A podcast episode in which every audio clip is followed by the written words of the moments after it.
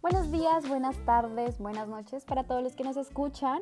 Espero que estén pasando un excelente día. A todos los que nos escuchan mientras que trabajan, espero que tengan una buena jornada laboral. Y a todos quienes ya están descansando, pues que descansen mucho. ¿Cómo estás, André?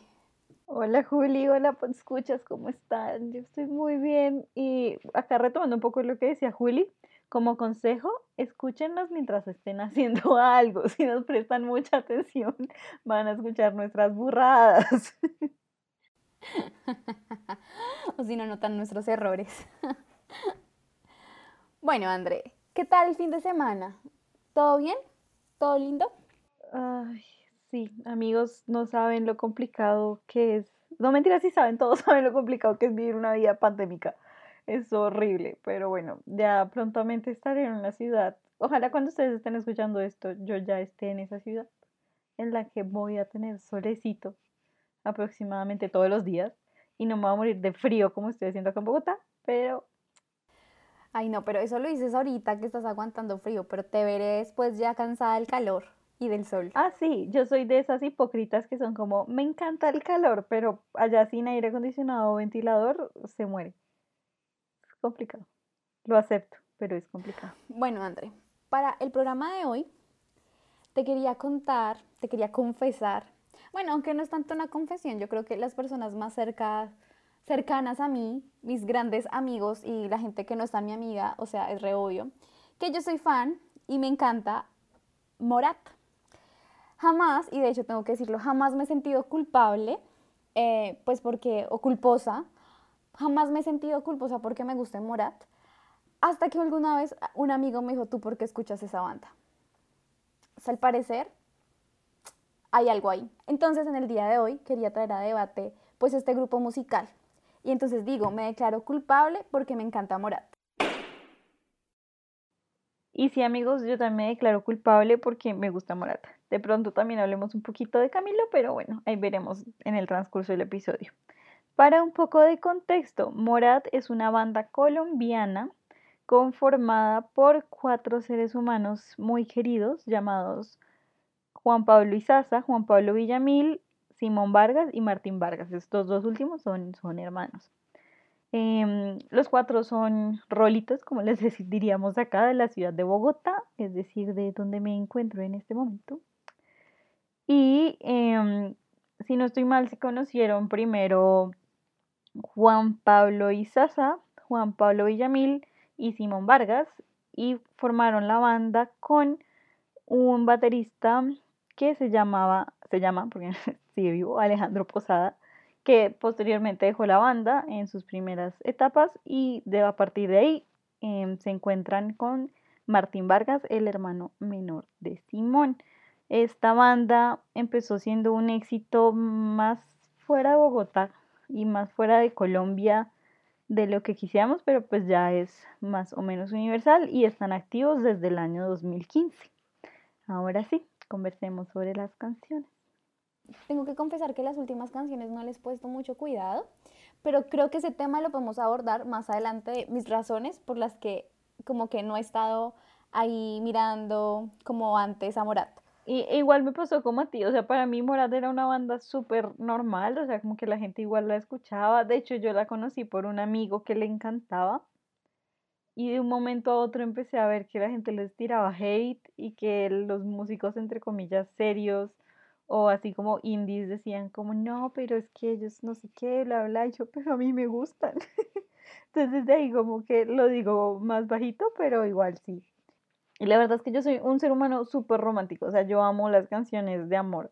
También las de resentimiento, si quieren escuchar más al respecto, vayan en nuestro episodio número uno, pero eh, soy muy, muy romántica. Entonces, este tipo de letras de, de amorcito me gustan mucho. A mí me, me, pasa algo muy curioso, y pues no solo me pasó con Morat, sino que con otros artistas, es que yo últimamente me considero romántica, pero digamos que antes sentía que no lo era, pero las canciones siempre me parecían interesantes. No sé, había algo que me gustaba, no, no sabría decir, pero como que esa música me llegaba y yo era como, bueno, la voy a disfrutar eh, escuchando. Con Morat me pasó algo muy curioso, y es que la primera vez que yo escuché una canción de Morat fue en, un voluntariado que hice. Una compañera le encantaba y lo puso y pues a mí me gustó, como que, ah, qué chévere canción. Y después como que los busqué y de hecho cuando los busqué recuerdo que me llamó mucho la atención y creo que esa es una de las razones por las que de verdad me empezó a gustar Morat. Y era que ellos no se escuchaban tanto en Colombia, a pesar de que eran una banda colombiana, donde más se escuchaban era en España. Acá en Colombia solo escuchábamos como reggaetón y, esa música. Y pues ver como que había un grupo así, que era otra alternativa y que era diferente a lo que uno estaba acostumbrado a escuchar en la radio, me pareció, wow, me pareció interesante. Exacto, es que es como yo, o sea, en estos momentos de mi vida yo disfruto escuchar a Bad Bunny, disfruto escuchar a J Balvin, aunque lo cancelemos cada semana en Twitter. O sea, como que disfruto esas canciones de reggaetón, pero las disfruto en un contexto diferente. O sea, no es música que yo escuche en la vida diaria. En cambio, si yo, pues yo soy de las personas que pone música en el baño. Entonces, si yo me estoy duchando y pongo algo, normalmente pongo canciones tipo Morat.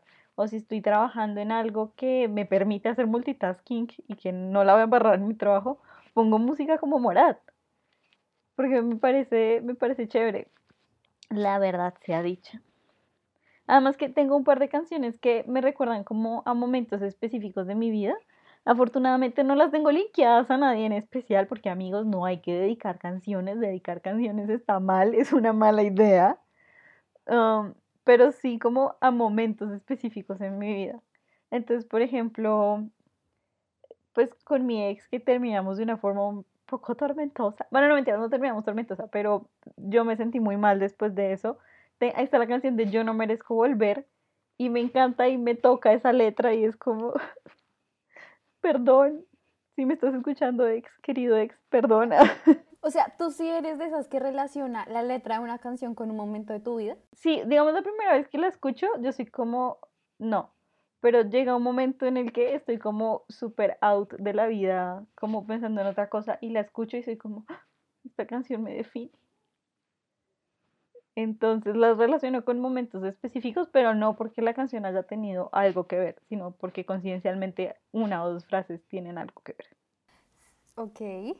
A mí una de las canciones que de verdad, y que creo que fue de las primeras que yo escuché, es como de las más viejas, si no estoy mal, fue como de las primeras que sacaron ellos, es Amor con Hielo. Me, me encanta esta canción porque también siento que es un poco contradictoria, pero me gusta porque es lo que hablábamos del resentimiento Creo que a mí ese tipo de resentimiento también me gusta. Y es ese resentimiento del man que le dice, yo ya olvidé quién eras, ya olvidé el nombre de tu perro. Yo, a mí me dolió el resto dejarte, sufrí cuando terminamos.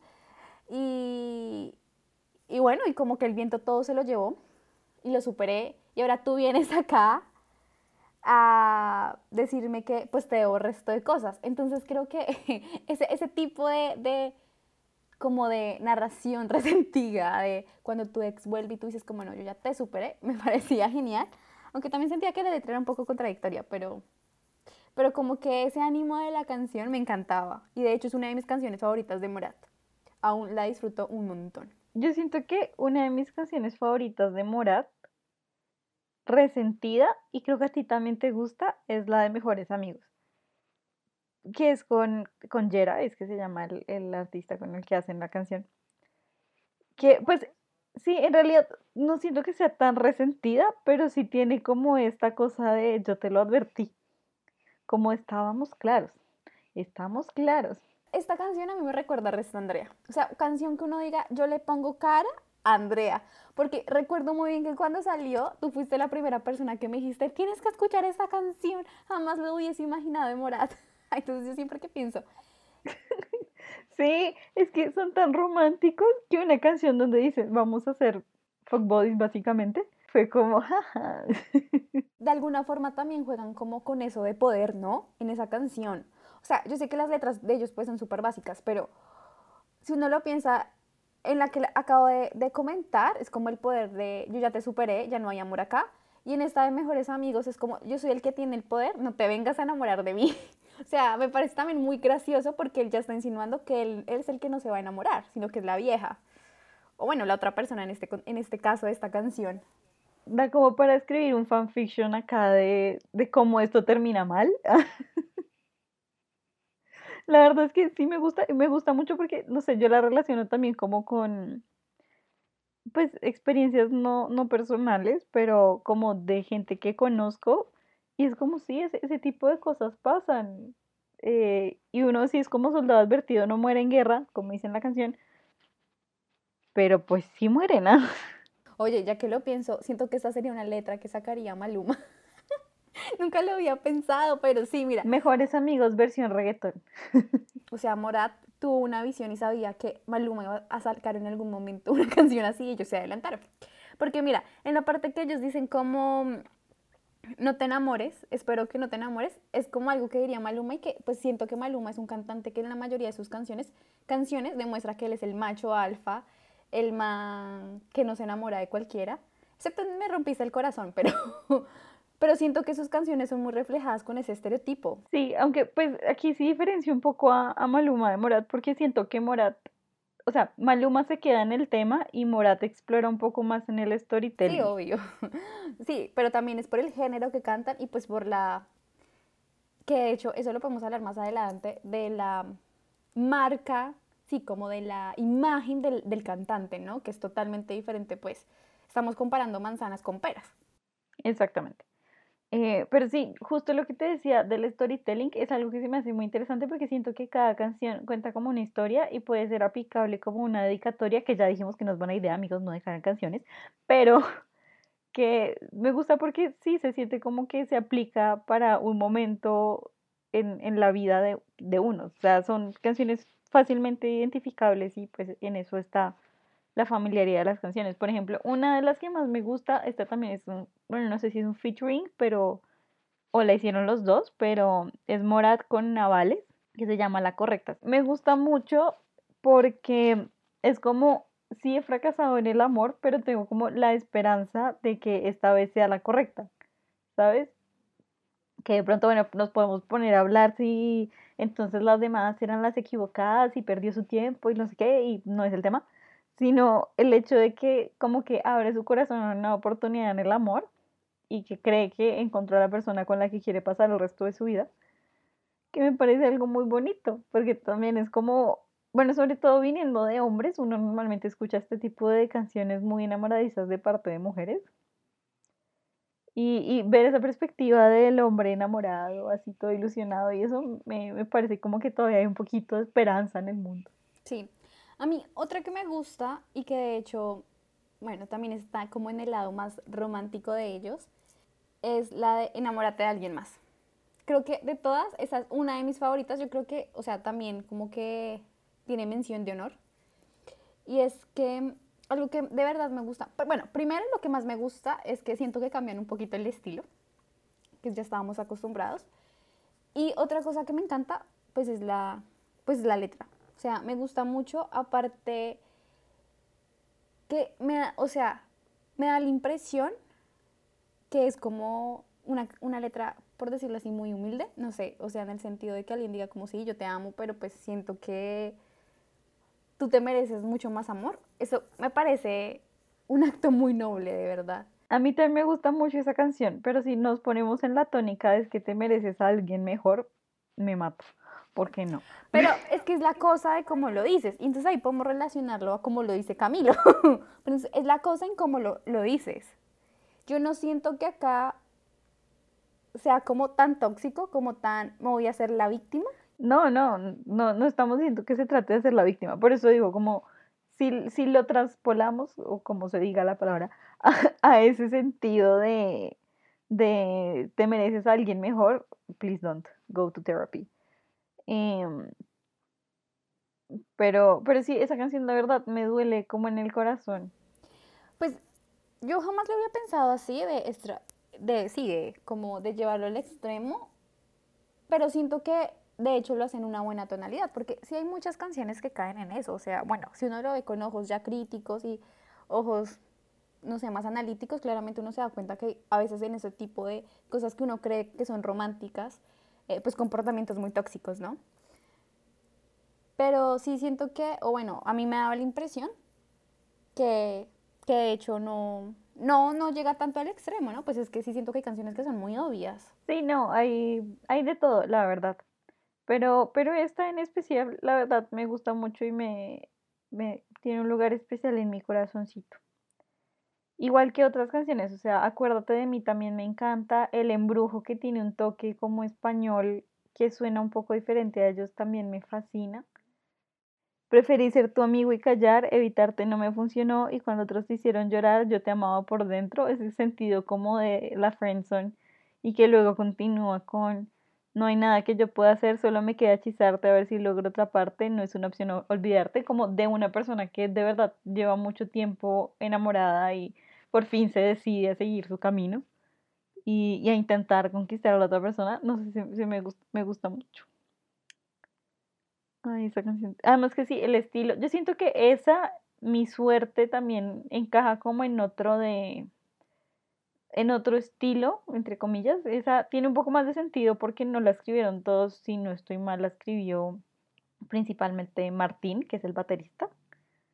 Eh, Martín Vargas. Y, y, tiene como otro estilo que ya no es tan guitarrita. Y, y rompe bastante bien sin dejar de ser Morat. Otra canción que a mí me gusta mucho de ellos es Cuando nadie ve.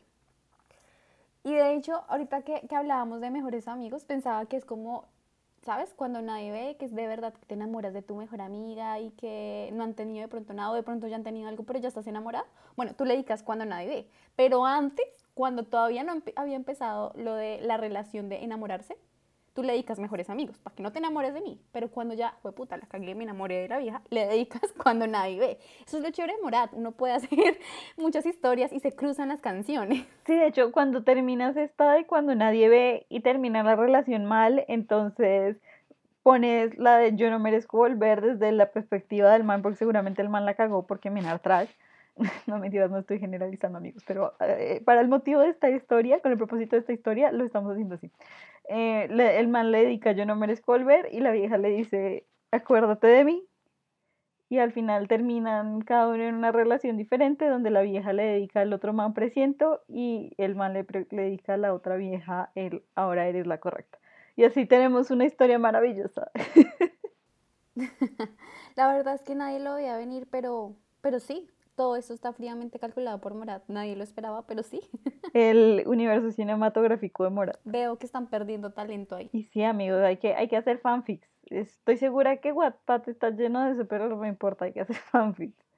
Aquí mi alma de guionista, malísima, está saliendo a flote. Bueno, a mí otra cosa que soy un poco...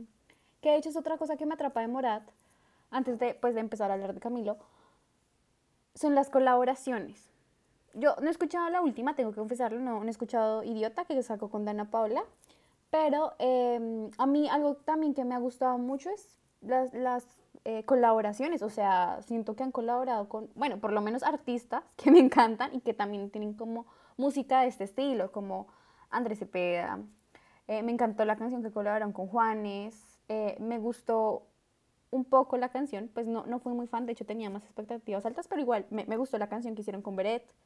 Eh, no sé tú qué otras colaboraciones recuerdas. Sí, Juli, totalmente de acuerdo con las colaboraciones. Esa de Andrés Cepeda que se llama Déjame ir, me encanta. También soy súper fan de las canciones que han sacado con Aitana. También esta que sacaron con Aitana de Presiento me gusta mucho. La otra colaboración con Aitana que se llama que se llama Más de lo que aposté también me gusta mucho. De hecho, por ellos empecé a escuchar Aitana y Aitana me encanta. Tiene unas canciones súper románticas muy bonitas. Y no solamente románticas como en el sentido de amor, sino de corazones rotos, que también me encanta. La que tienen con Alejandro Fernández. En realidad siento que ellos han encajado mucho las colaboraciones. Sí, hasta tienen una con Paulina Rubio, ¿no? Esa, la verdad, no, no la recuerdo en ese momento. Sí, de las primeras que... Esa fue la que los hizo estallar como que ellos tenían su cancioncita y estaba chévere y Paulina Rubio los escuchó y dijo, ¿quiénes son estos cuatro pelagatos? Bueno, no eran tan pelagatos, pero ¿quiénes son estos cuatro pelagatos? Y dijo, como, ay, hagamos esto y, y explotaron y me parece maravilloso. A mí una que también me gustó bastante, que de hecho no, no, no la recordaba ahorita, era la de, y que de hecho sale en esta película de mi villano favorito, es la de Yo contigo y Tú conmigo, que es, de, es una colaboración con Álvaro Soler. O sea, esa canción también me parece linda, me gusta, me gusta. De hecho, yo ni siquiera la relaciono con Minions. Me gusta como por la canción y ya. Debo ser muy, muy honesta con eso. Y sí, pero hablando así como de canciones, creo que es momento de que toquemos un poquito a Camilo antes de ponernos serias, porque personalmente a mí me gustan las canciones de Camilo. Debatible su personalidad y su persona, ya lo hablaremos, pero tiene también unas canciones muy bonitas. Eh, digamos, por primera vez me parece muy bonita, como una canción de amor. Eh, favorito, si la extrapolamos un poco, también me parece muy, muy bonita, porque es como, es, es cuando uno está enamorado que uno ve a través de esos ojos como a la persona perfecta eh, realmente me parece maravilloso. Pero siento que nada más quiero meter a Camilo en este episodio porque quiero resaltar su canción que tiene con Cani García que se llama Titanic, que me parece muy hermosa y siento que mucha gente no la conoce y pues tampoco es que esté acá dando máxima difusión, ¿verdad? Pero me gusta muchísimo esa canción y, y se me hace destacable su trabajo como compositor en ese sentido de las canciones románticas porque sí, Camilo ha participado en otros hits más reggaetoneros, un poco más vulgares, un poco más horribles, pero, pero hay algunas canciones que son baladas que encajan como en el mismo ritmo de Morat, que vibran como en la misma onda, que me parecen muy, muy bonitas. Pues mira, yo pienso algo que jamás pensé decirlo con otro artista, pero hay algo que me pasa con Camilo, que me pasa con Shakira. Y, por eso jamás pensé decirlo, porque pues yo amo a Shakira, o sea, no, o sea, jamás pensé comparar a alguien con Shakira. Pero algo que creo que sí le pasa a Shakira y que también creo que tiene Camilo es que ellos cuando quieren hacer una canción comercial y que se venda y que la gente la cante todo el día, les funciona. Y creo que eso es algo que tiene Camilo, o sea, eh, yo creo que, bueno, y no solamente lo digo por sus canciones, digamos, como de él o las que ha compuesto para otros artistas, creo que tienen como ese sonsonente que se te pega, que por más que no te guste la canción, tú terminas después cantando tú, tú, tú, tú, o sea, como que es muy pegachenta y creo que eso depende de su éxito. Y pues algo que me pasa con esa música y también con el reggaetón y que creo que también por eso el reggaetón es tan famoso ahorita, es que puede que tú no te sepas la canción, pero tú vas una rumba y tú terminas bailándola, o sea, como que de alguna forma esa te genera y ver cómo la gente reacciona, te dan como ganas de ir a bailar. Sí, total, es cuestión de ritmo. Lo que pasa es que sí hay algunas canciones que de pronto no son tan conocidas de él, digamos, em, yo las conozco porque están en la playlist de This is Camilo en Spotify. Y, y hay canciones muy bonitas y que son muy sentimentales y que de verdad tienen como trabajo detrás. Puede que musicalmente no suenen tan como músicos quisieran que sonaran, pero eh, me parecen igual muy bonitos. Y pues hablando, pues realmente lo mencionamos muy poco, pero siento que con esta mención es, llegó el momento de ponernos serios. Bueno, antes de empezar, creo que esta parte, primero hay que decir una cosa gigante. Creo, creo que tenemos que resaltarla. Creo que Andri y yo no somos como expertas en música, eh, yo pues no es que tenga mucho conocimiento como musical, considero que Andri tampoco lo mismo, entonces como que vamos a hablar como de lo que nosotras, como que lo que se puede analizar más fácil, supongo. No vamos a entrar a, mucha profundidad, pues porque pues en tanto a temas como musicales y esas cosas y pues como que no somos las expertas en eso y pues ¿para qué hablar? Exacto amigos, eh, concuerdo con Juli, yo sí toqué cuatro acordes en mi vida en guitarra y si me acuerdo de dos es mucho. Creo que hay que decirlo, es como, oigan, es nuestra opinión, es lo que pensamos y pues, o sea, creo que todo en la vida uno tiene que cuestionarlo, por lo menos yo siempre he dicho que uno tiene que cuestionar todo, todo, todo y no se puede quedar con, con una imagen positiva siempre de las cosas. O negativa siempre. E igual sí, siempre recuerden que esta es nuestra opinión, son nuestros gustos culposos o no tan gustos culposos. Puede que a otras personas lo, personas lo odien con el alma o les guste con el alma y no les dé pena ni les dé nada y luego nos quieran venir a decir cosas a nosotros. Pero la verdad es que nosotros pues creamos este espacio como un lugar en el que podemos hablar libremente sobre lo que pensamos y lo que consideramos nuestros gustos, a veces culposos, a veces debatibles, pero nuestros gustos. Cuando tú me dijiste a mí, vamos a analizar a Morat, yo, y de hecho, pues les voy a confesar acá, yo fui toda, pero ¿qué voy a decir en dónde nos ponemos ellas? O sea, yo obviamente me imagino que los manes, pues así los más intelectuales, pues no lo son, pero pues es que este tipo de música a quien va dirigida, pues no es para la gente más intelectual, o sea, es música que tú escuchas de entretenimiento. Jamás pensé analizarla, entonces era como, bueno, ¿qué voy a decir?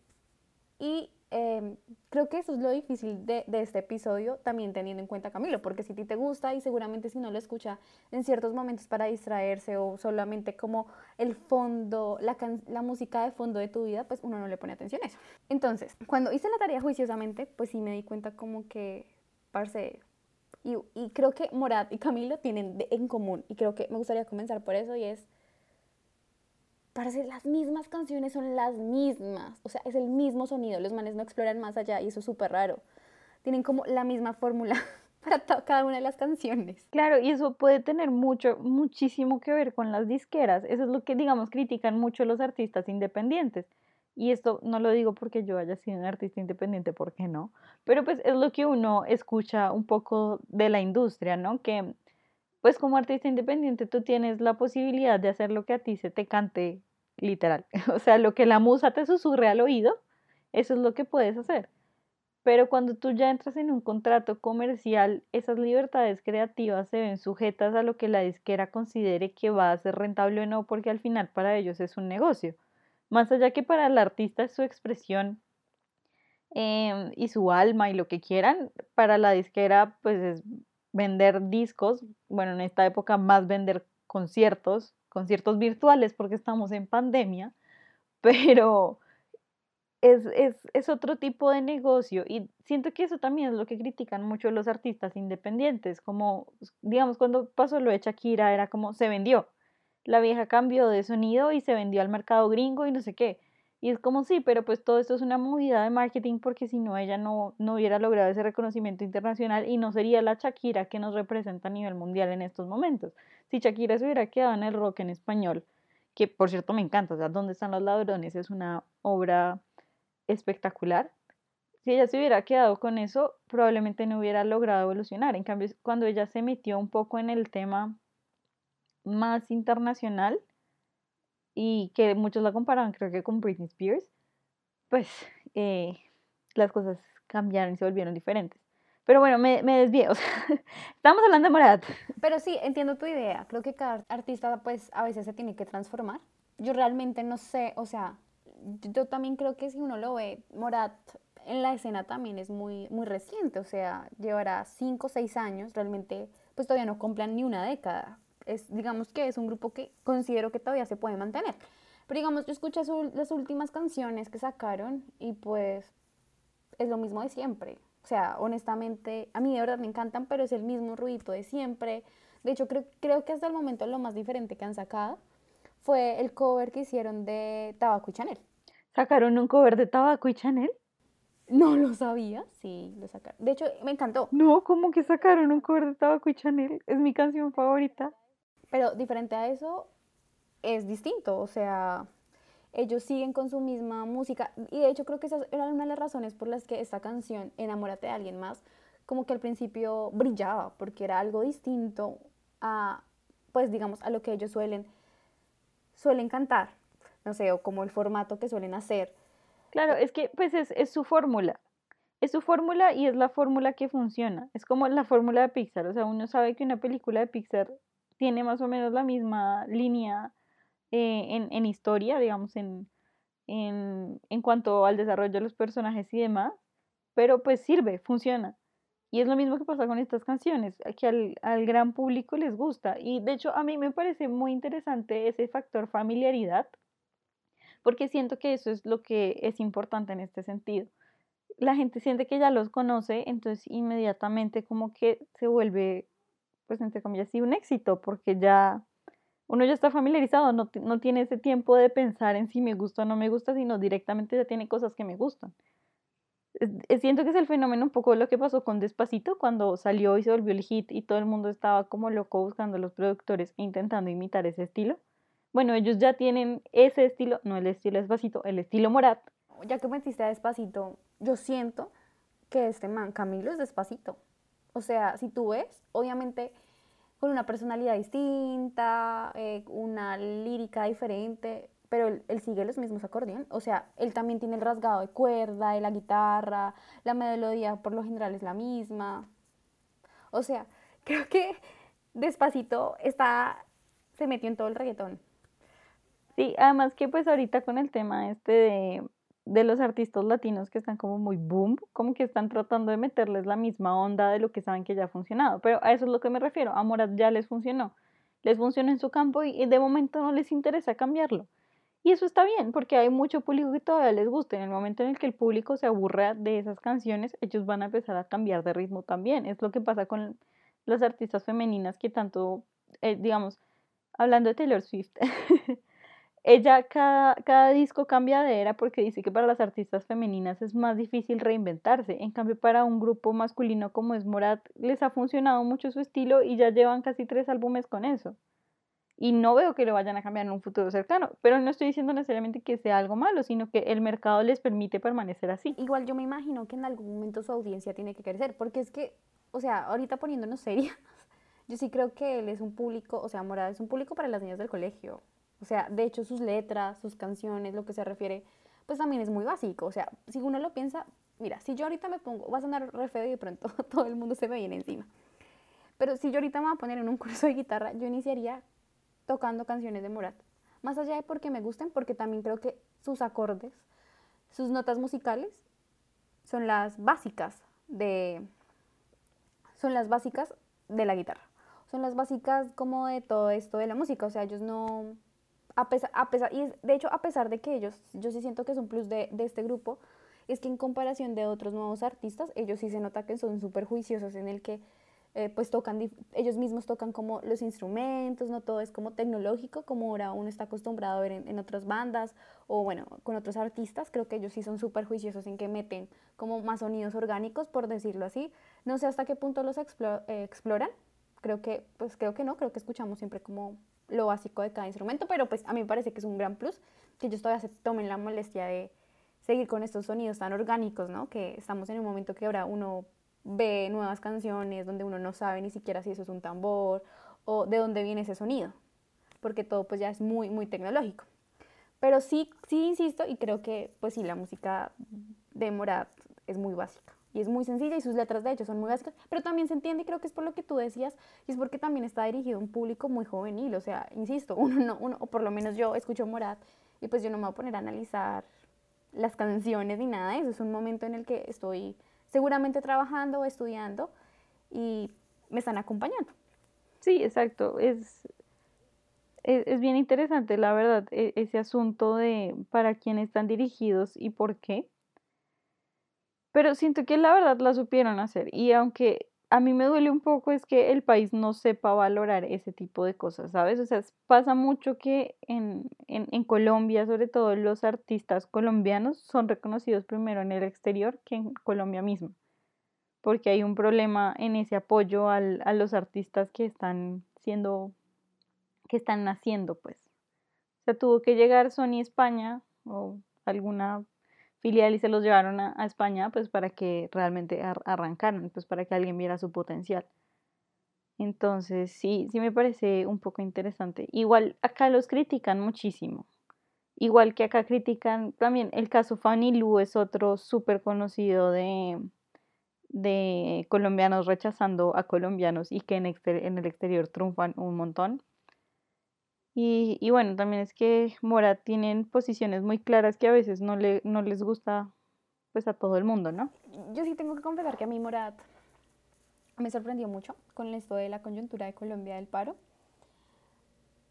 Porque realmente algo que tiene Colombia es que sí son muy pocos los artistas que suelen mencionarse, o sea, de hecho se mencionaron más artistas que pues no sabía sí, como que nunca pensé que en algún momento de su vida mencionaran el nombre de Colombia en sus redes sociales, como Demi Lovato o Justin Bieber. Y pues que no lo hagan los colombianos a veces como que duele y si lo, y si lo hacen a veces más parece que fue por presión de la audiencia y no porque a ellos de pronto les interese. O de pronto también está bien que no se quieran meter en esos, en esos asuntos. A mí Morat sí me sorprendió muchísimo porque también como que la imagen que yo les tenía a la banda era, pues no sé, no que se involucraran tanto, de hecho consideré que eran como muy prudentes en el tema, o sea, me, me sorprendieron y que ellos lo hicieran. Y en la forma en cómo se mencionaran, a mí me gustó mucho, no porque, ok, no porque estuvieran defendiendo el paro ni nada de eso, ni porque estuvieran de acuerdo con muchas cosas que se estaban pidiendo, exigiendo en la calle, sino que me gustó porque dieron su apoyo o mostraron su posición de una manera que no lo suelen hacer así los artistas, o sea, son muy pocos los que lo hacen.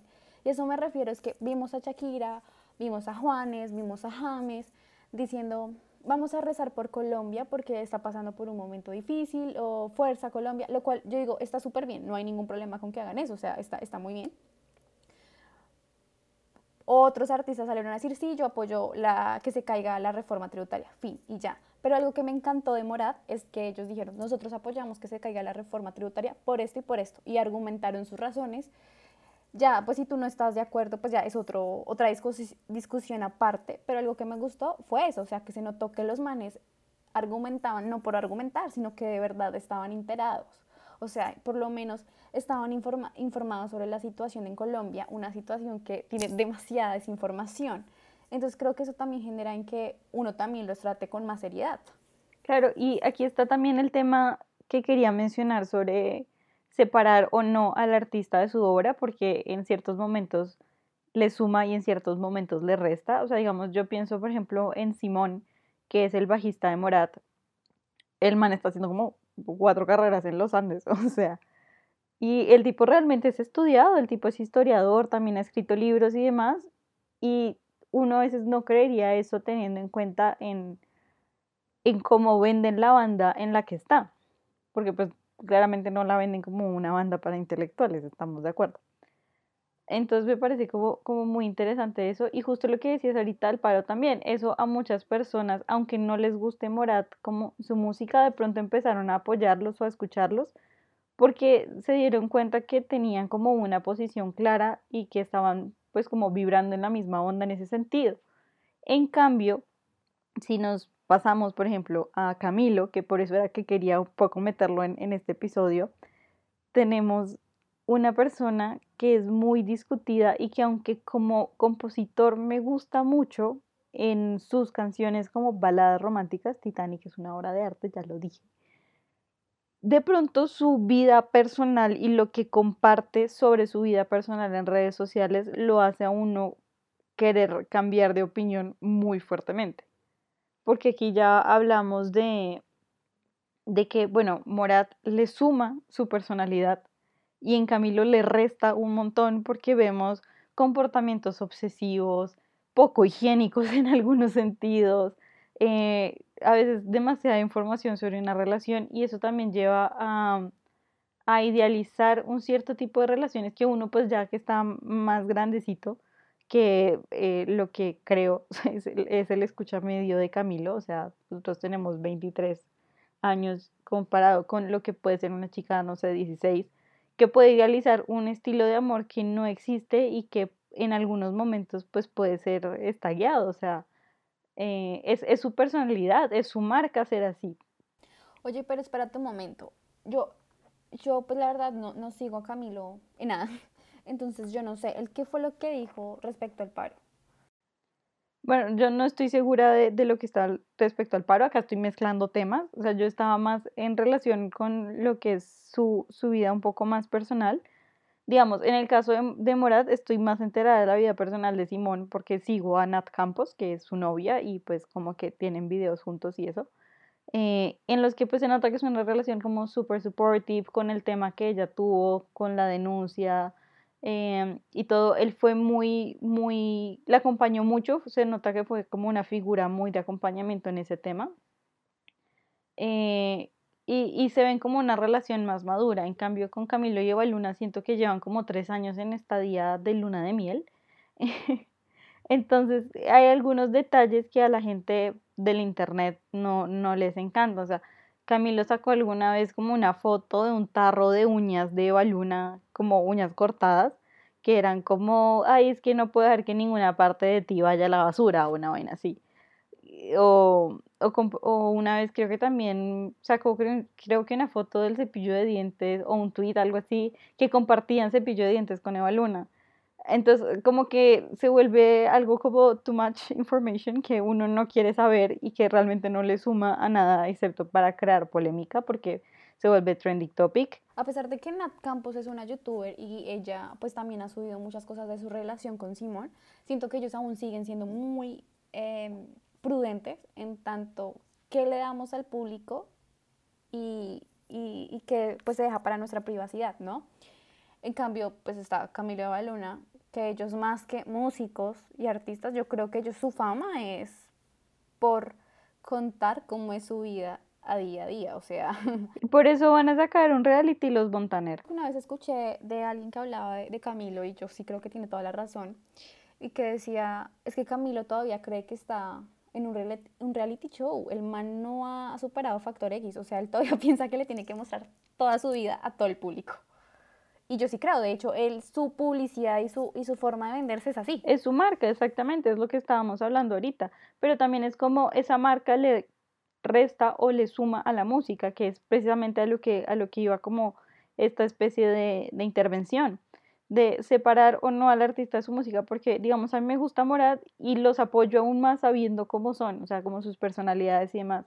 Pero digamos, en Camilo, me gustan algunas de sus letras pero por su vida personal, la verdad, mm, me pone a debatirme a mí misma si de verdad se debería seguir a una persona que muestra ese tipo de, comportamientos em, que, que, pueden ser tóxicos, supongo yo, aunque bueno, ahorita está muy de moda la palabra tóxica, entonces no sé si es la mejor para, para definir de esto, pero bueno, por ahora es como, esa es, es un poco mi opinión. Y bueno, otro tema como súper aparte, pero pues que también tiene un poco que ver como en esta comparación, es que digamos Morat como compositores siempre se han ido como por su misma línea, ¿sabes? O sea, mantienen como lo que decíamos un poco, la familiaridad y tocan como más o menos los mismos temas. Y en cambio en Camilo uno se pone a dudar un poco más sobre cómo es de verdad el man, porque él como compositor tiene sus propias canciones. Eh, que son algunas muy bonitas, digamos, Media Luna dedicada a Eva Luna antes de todo el tema esta de la Too Much Information y demás. Eh, es muy bonita y tiene unas canciones de verdad como románticas muy que uno se puede identificar fácilmente, pero por otro lado también saca hits con Mau y Ricky o para otros reggaetoneros que son pues canciones como súper vulgares y súper a veces grotescas en algunas cosas o súper pendejas, la verdad. Esa de ropa cara me parece estúpida, pero cada uno con su con sus gustos, ¿no? Em, que, que, pues sí, a mí se me hace que es un poco más difícil distinguir como de verdad cuál es su, cuál es qué lo mueve, básicamente. A mí también me da la impresión que Morad es muy, como tal, todos sus integrantes son como muy prudentes en saber qué tanto dejan que las fans sepan de su vida, o sea, siempre siento que ellos tienen como un, todavía una, una, un límite que lo tienen bien marcado.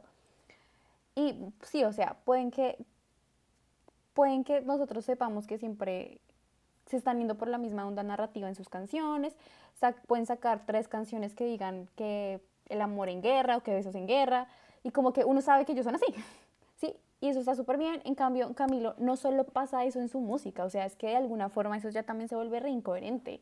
Siento que ese es el problema, personalmente ese es el problema que yo siempre he tenido con Camilo, que me parece que es una persona muy incoherente, yo todavía no, no, no entiendo cómo alguien puede sacar una canción, ¿cómo es que se llama esa canción? De hecho, ni me acuerdo, la de Soy un chico pobre, no, la de No me gusta la...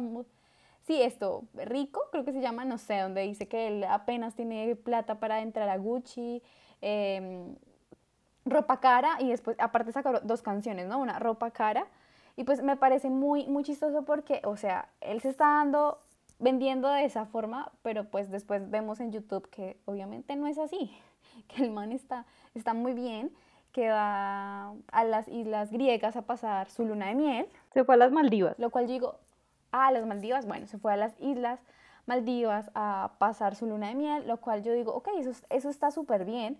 uno no tiene que tener rincores de clase ni nada de eso, o sea, está súper bien y pues si el man es súper trabajador, pues chévere que haga eso. Pero ¿cuál es la necesidad de explotar tu imagen diciendo yo no soy de esos? Sí, bueno, ahí, ahí la verdad sí me pareció un debate complicado porque muchas veces esas canciones no es necesariamente porque lo sienta el artista. Ojo, que una cosa, o sea, yo ahorita estaba diciendo que me parece como incoherente él en el sentido de que a veces realmente no sabe uno qué lo mueve, o sea, porque tiene canciones como súper románticas, súper queridas y luego súper grotescas, pero esto viene a, otro punto, que es de que, mm, que él no necesariamente se expresa por él, sino por quien lo pueda escuchar, o sea, no es porque él se sienta identificado con vida de rico, no lo sé, eh, sino porque otras personas que lo pueden escuchar sí se van a sentir identificadas. La cosa es que sí, es un poco re incoherente tener esa canción y luego mostrar cuando dice como que no tengo plata como para la casa y la mansión.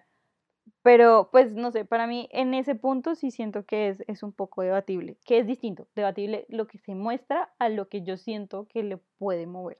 No sé si se entendió, pero yo me entendí. yo pienso, puedo asumir, puede que me equivoque, que está alguien como Maluma, que tiene su imagen de chico malo, el mujeriego, ¿cómo es que dice su canción? Mala mía, o sea, ¿para qué me invitaron si saben cómo soy yo? Y está bien, seguramente tiene muchas conductas que pueden ser reprochables.